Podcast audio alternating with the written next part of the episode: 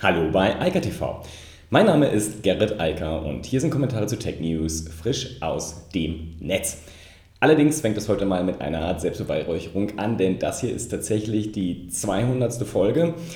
Ähm, das Ganze hat angefangen Anfang des Jahres, ganz früh im Januar, um mit als Test, um zu gucken, ob sich das lohnt, neben den Aktivitäten hier auf YouTube bei Gartentechnik.com und bei Online noch einen eigenen Kanal zu betreiben.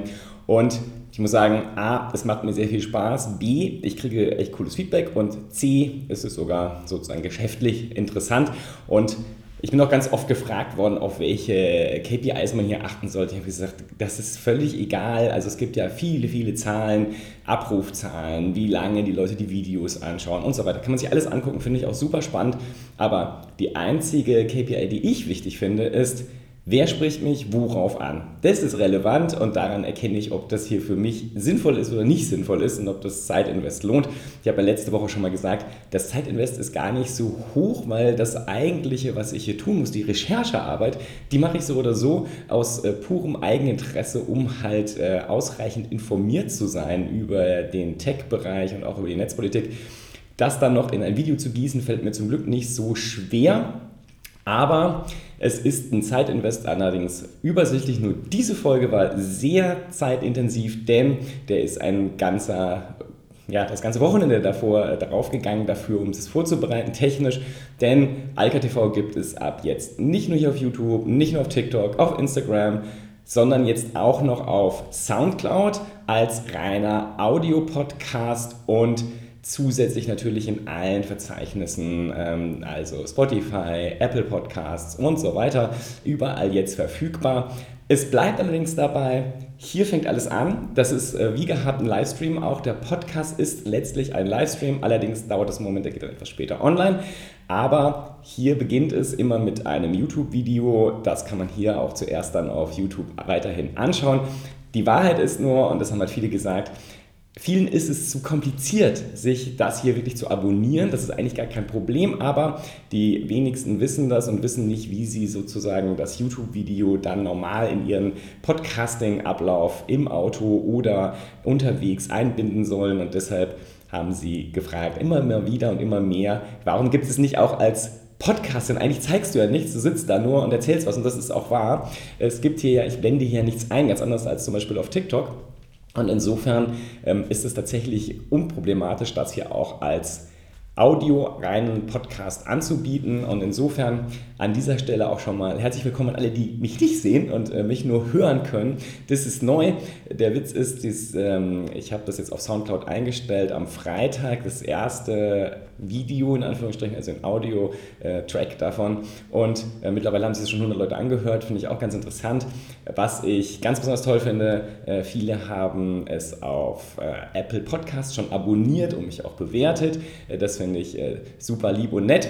Und ich hoffe, da kommen noch ein paar mehr Abonnenten und auch Bewertungen dann dazu. Ich werde mir Mühe geben, das hier weiterhin sinnvoll auszubauen und mit sinnvollen Nachrichten zu unterstützen. Vielleicht noch eine Frage, die wurde mir auch schon gestellt, warum Soundcloud? Soundcloud ist ja eigentlich, waren vor zwei Jahren in den Nachrichten, weil es denen wirtschaftlich nicht gut ging. Dann haben sie aber eine neue Funding-Runde hinbekommen und ähm, ich glaube, dass Soundcloud immer noch aus einer ganz speziellen, aus einem ganz speziellen Grund interessant ist, um es als Podcast-Host zu benutzen, was es ja eigentlich gar nicht ist. Und das ist, es ist ein Netzwerk. Es ist ein soziales Netzwerk, so wie viele andere auch. Und es ist eines der wenigen, was halt Podcasting wirklich anbietet, in der Form, dass man dort Musikdateien hochladen kann und dann halt auch verteilen kann und das halt nicht auf der eigenen Website macht oder nicht in einer reinen Podcasting-Umgebung, wo aber nur relativ wenige Leute sind, Soundcloud, das wissen die wenigsten, haben immer noch, hat immer noch 175 Millionen Active Users, also ähm, und zwar pro Monat. Also es ist sehr groß. Äh, Spotify ist ein kleinen Tick größer, aber Spotify, obwohl die mittlerweile Podcasts anbieten und auch Alka TV kann man dort abonnieren, haben keine Möglichkeit, dort direkt die Files hochzuladen. Zumindest noch nicht. Wenn sich das ändert, werde ich vielleicht nochmal darüber nachdenken. Aber momentan bin ich mit Soundcloud auch sehr zufrieden. Und ähm, ich habe jetzt die Pro-Version äh, gebucht, aber 99 Euro pro Jahr, äh, da kann man auch verschmerzen, sollten die Jungs äh, morgen pleite gehen und vom Markt verschwinden, aber das glaube ich nicht. Dafür sind sie einfach zu groß, zu viele User, zu viele auch aktive User und insofern denke ich, dass das äh, noch eine ganz schön lange Zeit online bleiben wird. Das ganze andere drumherum, Statistiken und so weiter, ich habe gerade was zu KPIs gesagt, mir reicht das völlig und ich finde das spannend genug. Dazu kommt ja noch, dass iTunes, also äh, Podcasts, Apple Podcasts ja auch nochmal Statistiken liefert. Und ich glaube, dass das auch einer der relevantesten, also einer der relevantesten Anbieter und Faktoren dann letztlich ist, weil da findet es ja tatsächlich statt. Soundcloud hat natürlich dann einen Überblick über alles, also auch über das, wo zum Beispiel auf Twitter oder sonst wo dann der Podcast gehört wird. Aber ich weiß nicht, ob Leute das wirklich machen. Ähm, Wäre auch mal ganz interessant, würde mich über Feedback äh, freuen, wo ihr eure Podcasts hört. Also wirklich wo im Auto, wenn ihr unterwegs durch die Gegend lauft, in der Bahn, in der S-Bahn ähm, oder wirklich zu Hause, im Büro. Ich habe keine Ahnung. Ich persönlich kann nur sagen, ich höre Podcasts, wenn ich durch die Stadt laufe eigentlich. Wenn ich von A nach B nicht bewege mit dem Rad oder zu Fuß, dann höre ich Podcasts, äh, weil da habe ich viel Zeit und äh, kann eh nicht lesen, also höre ich. Äh, denn normalerweise bin ich kein Freund von linearen Medien wie Video und Audio.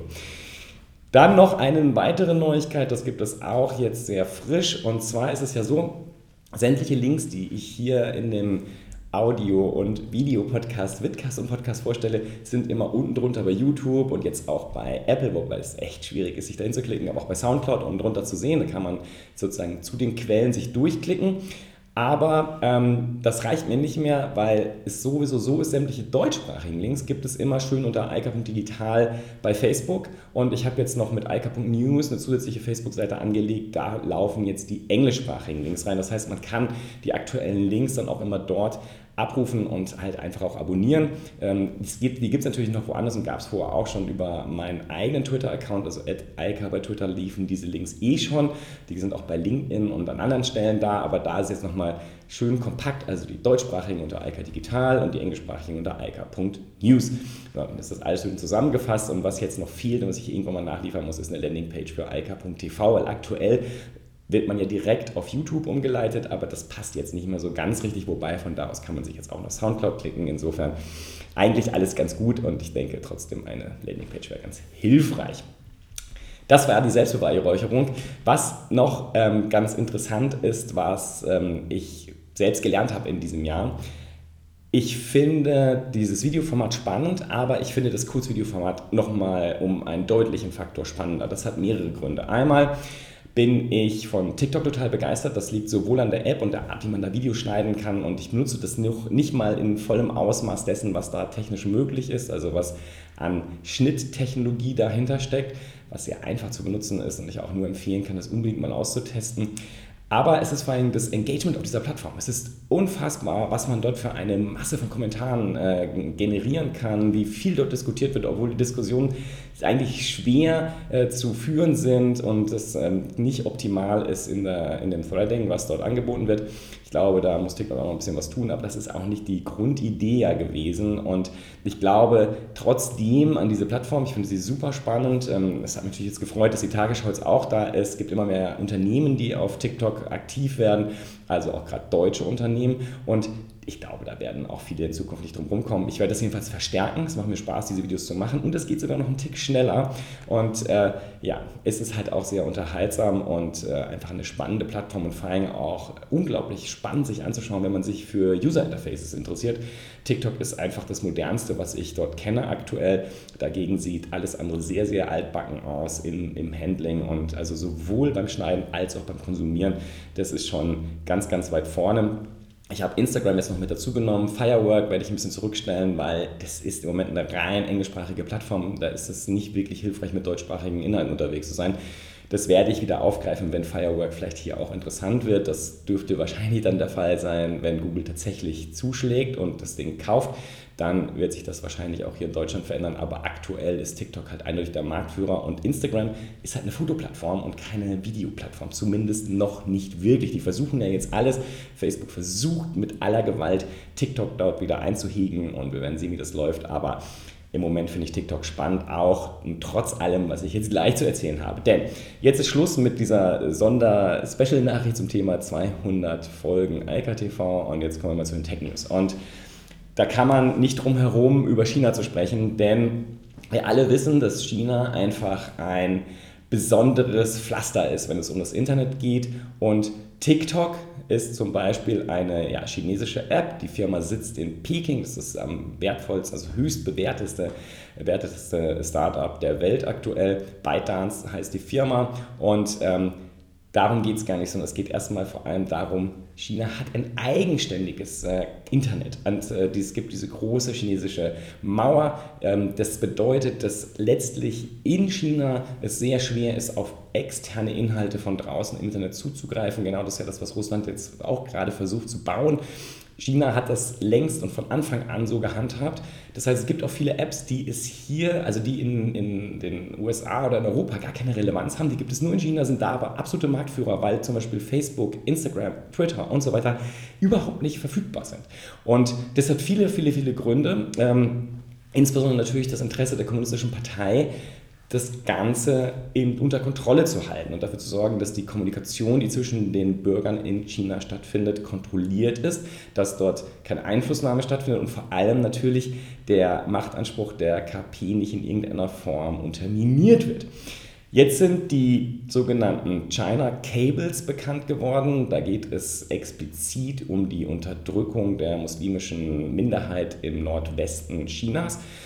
Ich glaube, wer sich politisch interessiert, wird das über Tagesschau und Co. Mitbekommen haben. Mir geht es überhaupt nicht um dieses Thema, das ist schlimm genug, inklusive Internierungslager, kompletter Massenüberwachung dieser volks- und ethnischen Gruppe und religiösen Minderheit.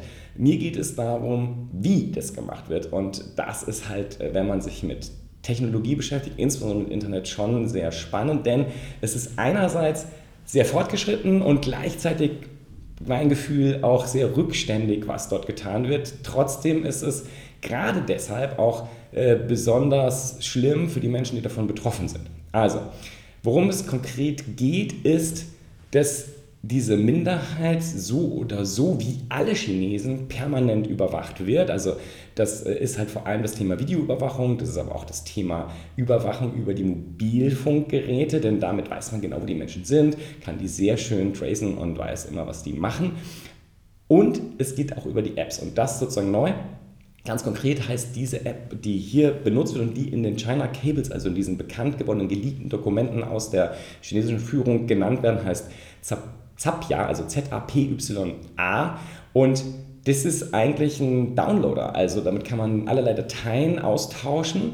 Ähm, ist auch sehr breit, also der, der Kenntnisstand zumindest aus dem Westen ist, dass es über 450 Mal heruntergeladen wurde. Das ist also eine sehr wichtige App. Und ähm, das Problem ist, man kann jetzt die, die Polizei in China fragt halt auf der Straße, zeig mir mal dein, dein Telefon, mach das mal offen, entsperr das. Und dann gucken die sich an, was da runtergeladen wurde.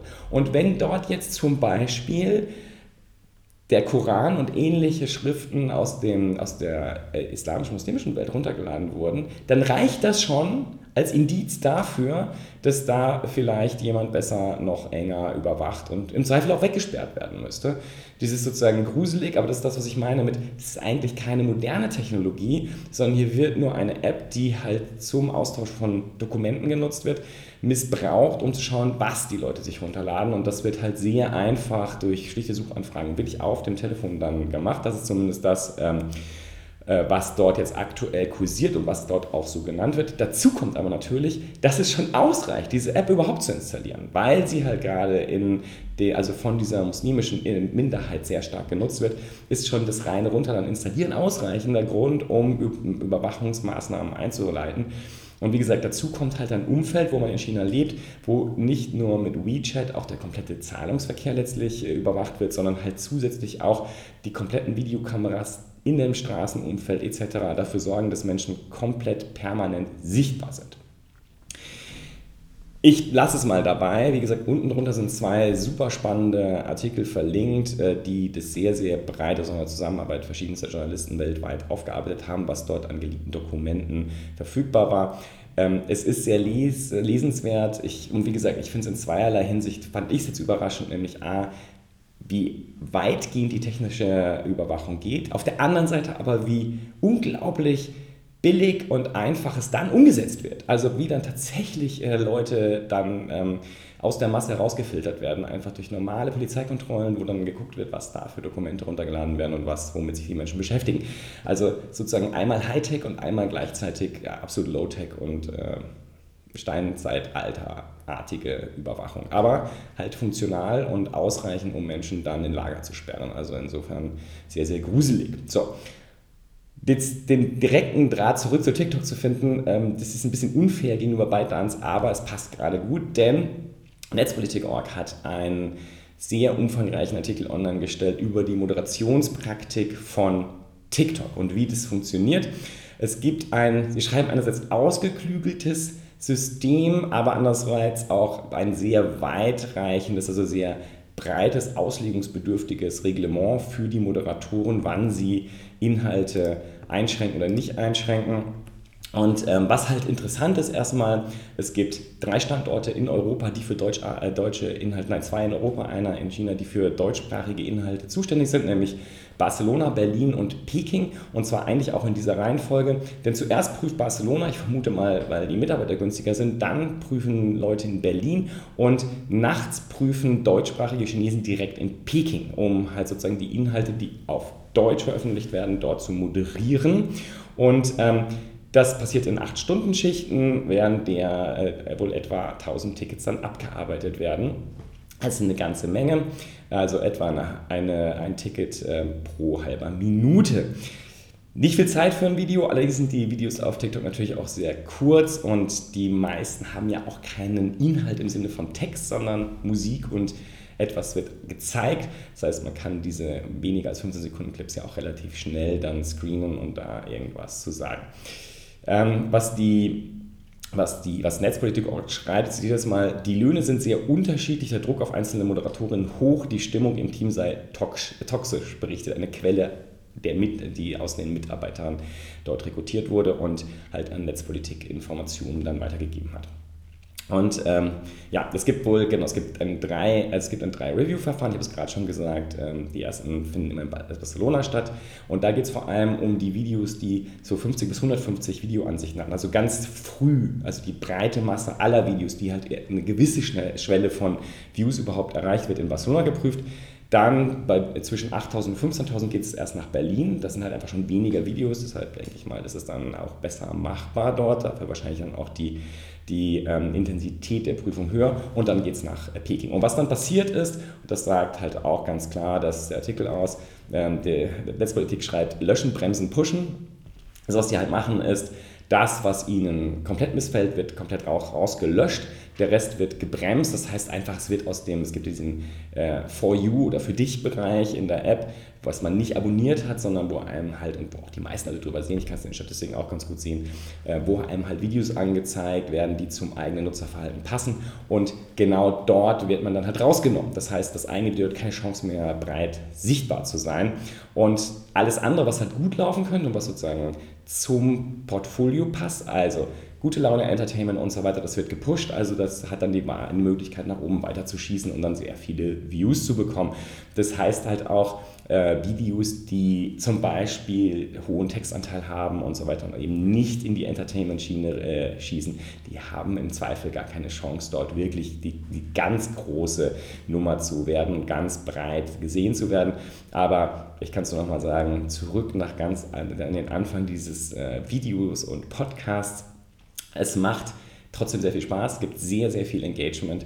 Also die meisten Videos, die ich mache und die ja im Durchschnitt vielleicht so 2000 Views haben, kriegen eine unglaubliche Menge an Kommentaren, Likes und so weiter. Und ähm, ich kann es nur jedem empfehlen, es zumindest mal auszuprobieren. Das ist eine unglaublich faszinierende und äh, spannende Plattform, wo auch man sehen kann, was mit Kreativität im Videobereich dann möglich ist, wenn man mehr macht als nur Text zu Tech News und Netzpolitik. Bin auch mal gespannt, wie das Video, was ich nachher auf TikTok zum Thema TikTok stellen werde und zu diesem chinesischen äh, Teil, wie das dann ankommt. Ähm, interessanterweise die Tagesschau hat schon im dritten Video, also ihrem dritten Video auf TikTok, sind sie auf das Thema Hongkong eingegangen. Sie haben eine sehr hohe Reichweite erreicht.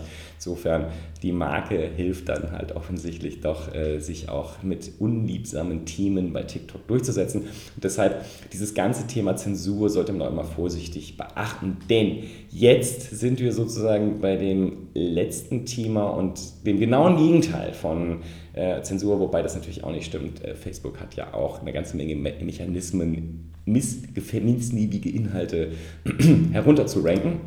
Ähm, und es gab jetzt, der äh, Sascha Baron Cohen hat eine ähm, enorm spannende Rede gehalten und ja, den Mark Zuckerberg sozusagen frontal angegriffen und ihm auch gesagt, dass das, was da so läuft, nicht geht. Er hat gesagt, was Facebook da aufgebaut hat, ist the greatest propaganda machine in history. Und da ist auch eine ganze Menge dran und ich kann es nur mal erinnern an die letzten Wochen. Es geht immer um dieses Thema Werbung, vor allem politische Werbung auf Facebook.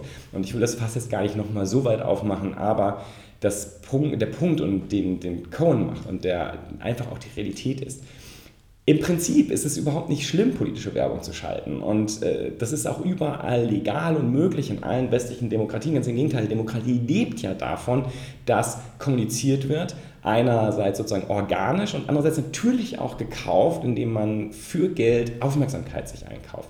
Das Problem ist halt nur, das Targeting, was man bei Facebook vornehmen kann, was im Marketingbereich so unglaublich erfolgreich ist und dafür sorgt, dass Facebook, was die Werbeerlöse angeht, auch so schnell wächst, das ist halt im gesellschaftlichen, politischen Raum hochtoxisch und hochgradig gefährlich. Schlicht deshalb, weil die Mehrheit es nicht mal mitbekommen kann, was und wo dort geworden wird.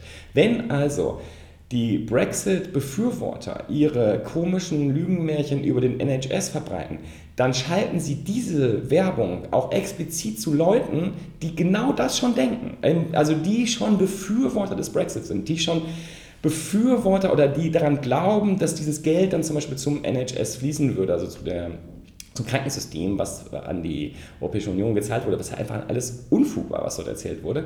Aber die breite Mehrheit, die riesengroße Mehrheit, die 95 Prozent der Menschen in Großbritannien haben diese Werbung nicht mal mitgekommen. Die konnten das also nicht mal diskutieren. Die konnten auch denen, die das glauben, gar kein Widerwort geben, weil sie nicht mal wussten, dass das so kommuniziert wurde.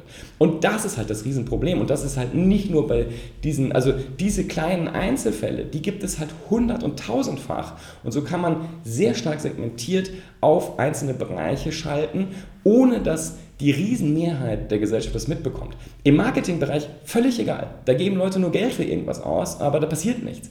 Aber im politischen Bereich eine Totalkatastrophe, weil wenn ich nicht weiß, was im politischen Diskurs ist, für zumindest einige wenige Menschen, kann ich überhaupt keine Gegenrede halten. Ich habe keine Chance darauf einzugehen.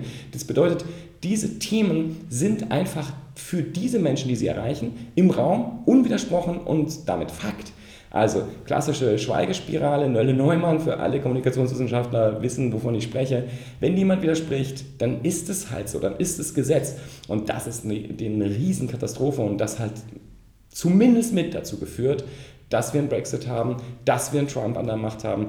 Das wäre vermutlich ohne Social Media, und das betrifft nicht nur Facebook, aber Twitter, Google AdWords und auch Snapchat haben jetzt gesagt, sie werden etwas dagegen machen. Sie werden das, entweder das Targeting nicht zulassen oder ganz plumpe Lügen auch prüfen und rausschmeißen. Und ich glaube, das ist der richtige Weg und das muss Facebook auch nochmal übergehen, äh, überdenken, denn hier geht es eben nicht um irgendeine Form von Zensur, was ja gar nicht geht, denn Facebook ist ein Unternehmen. Hier geht es darum, dass man sich Aufmerksamkeit kauft, die mit Meinungsfreiheit nichts zu tun haben. Die Meinung kann man ja sagen, aber die in einem Bereich stattfindet, in den die breite Mehrheit nicht mehr reinschauen kann und auch gar nicht darauf reagieren kann, der aber so groß ist, dass er politisch relevant ist und wahlentscheidend sein kann. Und genau deshalb muss das überdacht werden und geändert werden. Und ich denke, die ähm, großen Spieler, insbesondere Google, haben da jetzt die richtige Entscheidung, zumindest in die richtige Richtung getroffen. Ob das dann funktioniert, werden wir ja am 12. Dezember schon wieder sehen in Großbritannien oder beziehungsweise ein paar Monaten später, wenn das dann analysiert ist. Und äh, werden wir dann natürlich 2020 sehen bei der Präsidentschaftswahl in den USA. Insgesamt jedenfalls ein sehr spannendes und komplexes, schwieriges Thema.